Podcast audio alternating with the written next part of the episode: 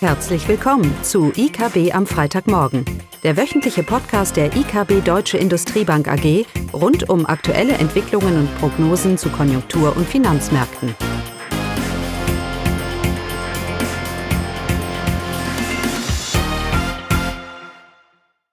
Willkommen zu IKB am Freitagmorgen, heute mit Eugenie Wiebe und Caroline Vogt. Ähm, heute sprechen wir über den Handelskonflikt äh, zwischen USA und China Danach ähm, gibt es ein Update zu den äh, Daten in Deutschland für Industrie und anschließend berichten wir über die äh, Konjunkturdaten aus den USA. Ja, die letzte Woche sollte eigentlich ruhig ausklingen. Die Fed hatte mit der Zinssenkung geliefert. Die Bank of England hat erwartungsgemäß nichts gemacht. Äh, und dann wurde es aber dennoch unruhig äh, durch den Trump-Twitter zum und die Verschärfung des Handelsstreites.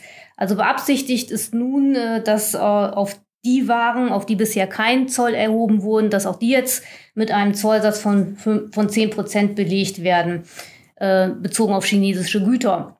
Und das Ganze ist, betrifft dann ein Handelsvolumen von knapp 300 Milliarden US-Dollar. Also ja, ein kräftiger Schluck wäre das. Das hat äh, zu erneuten Beunruhigungen auf den Märkten geführt, insbesondere auch deswegen, weil die chinesische Regierung gleich reagierte und äh, die Einfuhr von US-Agrarprodukten gestoppt hat. Daraufhin äh, wurden Märkte noch nervöser. Und am Montag dann, äh, das setzte dann zum Teil die Märkte unter Schock, äh, geriet die chinesische Währung, der Yuan, Yuan unter Druck und ist zum ersten Mal unter die, Mer unter die Marke von, äh, von sieben gerutscht. Das ist dann eine Abwertung von zwei Prozent, also eigentlich gar nicht so dramatisch. Äh, aber eben, und das wurde, wurde dann häufig erwähnt, dass das doch ein starker Kursverfall wäre, den man zuletzt äh, vor zehn Jahren gesehen hatte. Das liegt nun daran, weil die chinesische Regierung äh, ihre Währung recht stabil hält, in einer Bandbreite hält. Ähm, und das hat jetzt eben zur, zur Verunsicherung geführt, dass diese Bandbreite jetzt nicht mehr eingehalten wurde. Eben diese Marke von, von sieben, dass die von der von der chinesischen Zentralbank nicht mehr verteidigt wurde. Also was heißt das? Äh, man geht jetzt davon aus, dass eben die Zentralbank in China nicht mehr bereit zu sein scheint, diese Marke von, von sieben Yuan zu verteidigen und provoziert damit äh, eine Schwäche ihrer Währung. Wobei, wie gesagt, das handelt sich bisher um eine Abwertung von zwei Prozent gegen, gegenüber den US-Dollar. Dennoch, die äh, US-Regierung reagierte auch sehr nervös und bezeichnete China daraufhin offiziell als Währungsmanipulator, was diese dann wiederum äh, em extrem empört zurückgewiesen hat. Letztendlich ist es egal, ob es jetzt eine Provokation war, ob es eine Manipulation war. Klar ist, dass sich die Fronten im Handelsstreit doch jetzt äh, ver verhärtet haben äh, und man reagiert auf beiden Seiten äh, extrem nervös.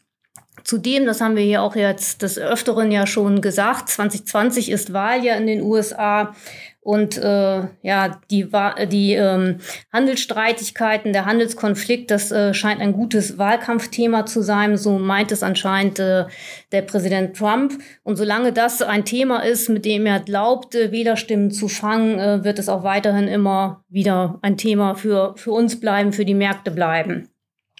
Und die Märkte eben, die reagierten stark verunsicher, verunsichert. Weltweit sackten die Aktienkurse ab.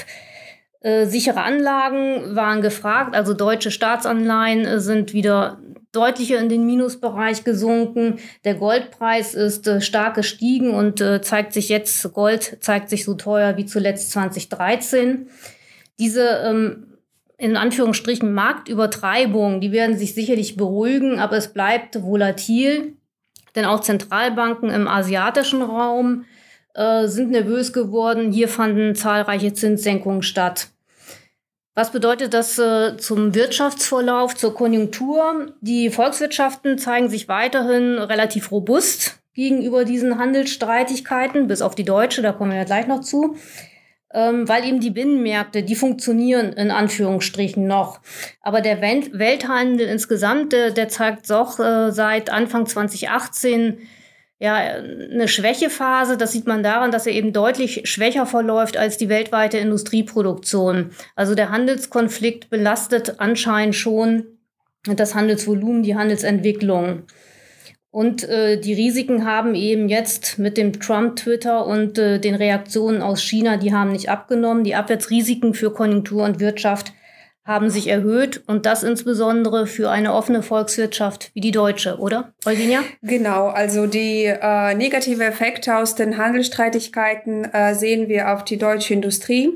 Ähm, da sehen wir aus den veröffentlichten Daten zur Industrieproduktion der Rückgang der letzten Monate setzt sich jetzt auch im Juni fort. Ähm, Im Jahresvergleich haben die deutschen Unternehmen ihre Produktion um äh, circa fünf Prozent zurückgefahren. Das war der stärkste Einbruch seit 2009. Und ja, die bestehenden Handelsstreitigkeiten führen dazu, dass die globale Nachfrage nachlässt. Ähm, die Unternehmen ähm, schieben ihre Investitionen durch diese Verunsicherung auf und ähm, deutsche Industrie, die exportabhängig ist, äh, bekommt es natürlich deutlich zu spüren. Ähm, zusätzlich bleibt auch ähm, insgesamt die schwache Weltkonjunktur und auch Unsicherheiten durch Brexit, die weiterhin bestehen, auch weitere Risikofaktoren für deutsche Industrie. Ja, die Fortsetzung ähm, dieser negativen Entwicklung in der Industrie lässt jetzt auch die Befürchtungen stärker werden, ähm, dass die äh, BIP-Zahlen für Deutschland für das zweite Quartal, äh, die jetzt äh, nächste Woche veröffentlicht werden, dann doch negativ ausfallen. Ja, ähm, die positiven Nachrichten kommen von den Auftragseingängen der Industrie. Ähm, die haben einen überraschend großen Plus von 2,5 Prozent äh, bei den Neugeschäften verzeichnet. Ähm, aber man muss ähm, trotzdem vorsichtig äh, bei dem Optimismus bleiben, denn dieser Aufschwung kommt ähm, hauptsächlich ähm, ähm, kommt durch die Großaufträge.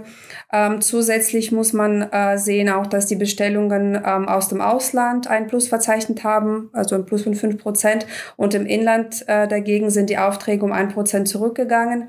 Nichtsdestotrotz kann man jetzt in dem Verlauf der Aufträge sehen, dass eine gewisse Bodenbildung ähm, jetzt sich aufzeichnet in den letzten beiden Quartalen. Aber nichtsdestotrotz ähm, kann man anschließend sagen, die Aussichten für die deutsche Industrie bleiben weiterhin trüb. Wie sieht es in den USA aus? Ja, wir hatten auch hier Konjunkturdaten, äh, aber die sind natürlich etwas in den Hintergrund geraten aufgrund äh, ja, der erneuten Eskalation im Handelsstreit. Ähm, es gab US-Arbeitsmarktdaten. Der Arbeitsmarktbericht fiel im Juli eigentlich relativ unspektakulär aus. Die Zahl der neu geschaffenen Stellen waren wie erwartet. Die Arbeitslosenquote blieb stabil bei 3,7 Prozent. Und äh, im Hinblick auf die FED-Politik ist dieser Arbeitsmarktbericht, der ja immer wichtig für die FED ist, ist äh, als neutral zu bezeichnen. Also er signalisiert keinen geldpolitischen Handlungsbedarf. Das alles gilt natürlich nicht mehr, seit äh, Trump getwittert hat. Zuvor war es so, dass der Markt grundsätzlich davon ausging, dass vielleicht nur noch eine Leitzinssenkung in den USA dieses Jahr erfolgt. Aber ähm, nach der Eskalation im Handelsstreit geht man jetzt davon aus, dass im September noch eine Leitzinssenkung und im Oktober auch noch mal eine erfolgen könnte. Also dass die Fed jetzt doch äh, noch mal deutlich unter Druck geraten ist. Eigentlich so, wie Trump sich das ja auch erhofft hat. Er hat ja immer diese Zinssenkung stark befürwortet. Ja, die Stimmung in den USA bezogen auf den ISM-Index äh, hat sich auch erneut verschlechtert im Dienstleistungsbereich. Er weist jetzt eine spürbare Wachstumsabschwächung auf. Hier zeichnet sich vielleicht ab, dass eben die Industrieschwäche, die wir auch in den USA schon seit längerem sehen, dass das übergreift auf die Dienstleistungsunternehmen. Und das bedeutet natürlich dann auch für die US-Konjunktur eher, eher Abwärtsrisiken. Wobei, das muss man immer noch sagen, das sieht man ja auch am Arbeitsmarkt, am US-Arbeitsmarkt, die US-Wirtschaft läuft robust und solide.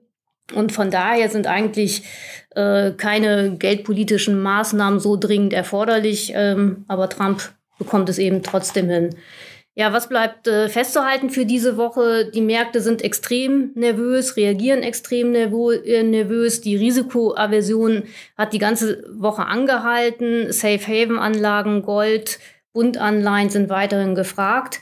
Es wird sicherlich zu einer Beruhigung kommen, aber eben die Märkte werden volatil bleiben und insbesondere, weil das ja eben ein gutes Wahlkampfthema für Trump ist. Ja, die nächste Woche? Ja, ähm, nächste Woche wird sicherlich äh, das deutsche BIP für das zweite Quartal im Fokus stehen. Äh, wie schon erwähnt, erwarten wir ähm, höchstwahrscheinlich ähm, ein leichtes Minus. Für China kommen äh, die Daten für Industrieproduktion. Ähm, interessant wird zu sehen, wie sich da die Handelsstreitigkeiten bemerkbar machen. Und für die USA werden zahlreiche Daten veröffentlicht äh, zu Industrie, Einzelhandel und Bau.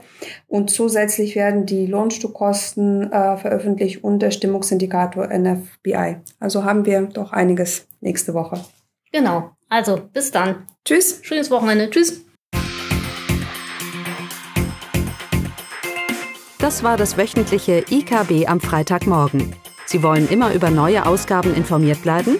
Dann direkt den Podcast abonnieren. Oder besuchen Sie uns unter www.ikb-blog.de slash podcast.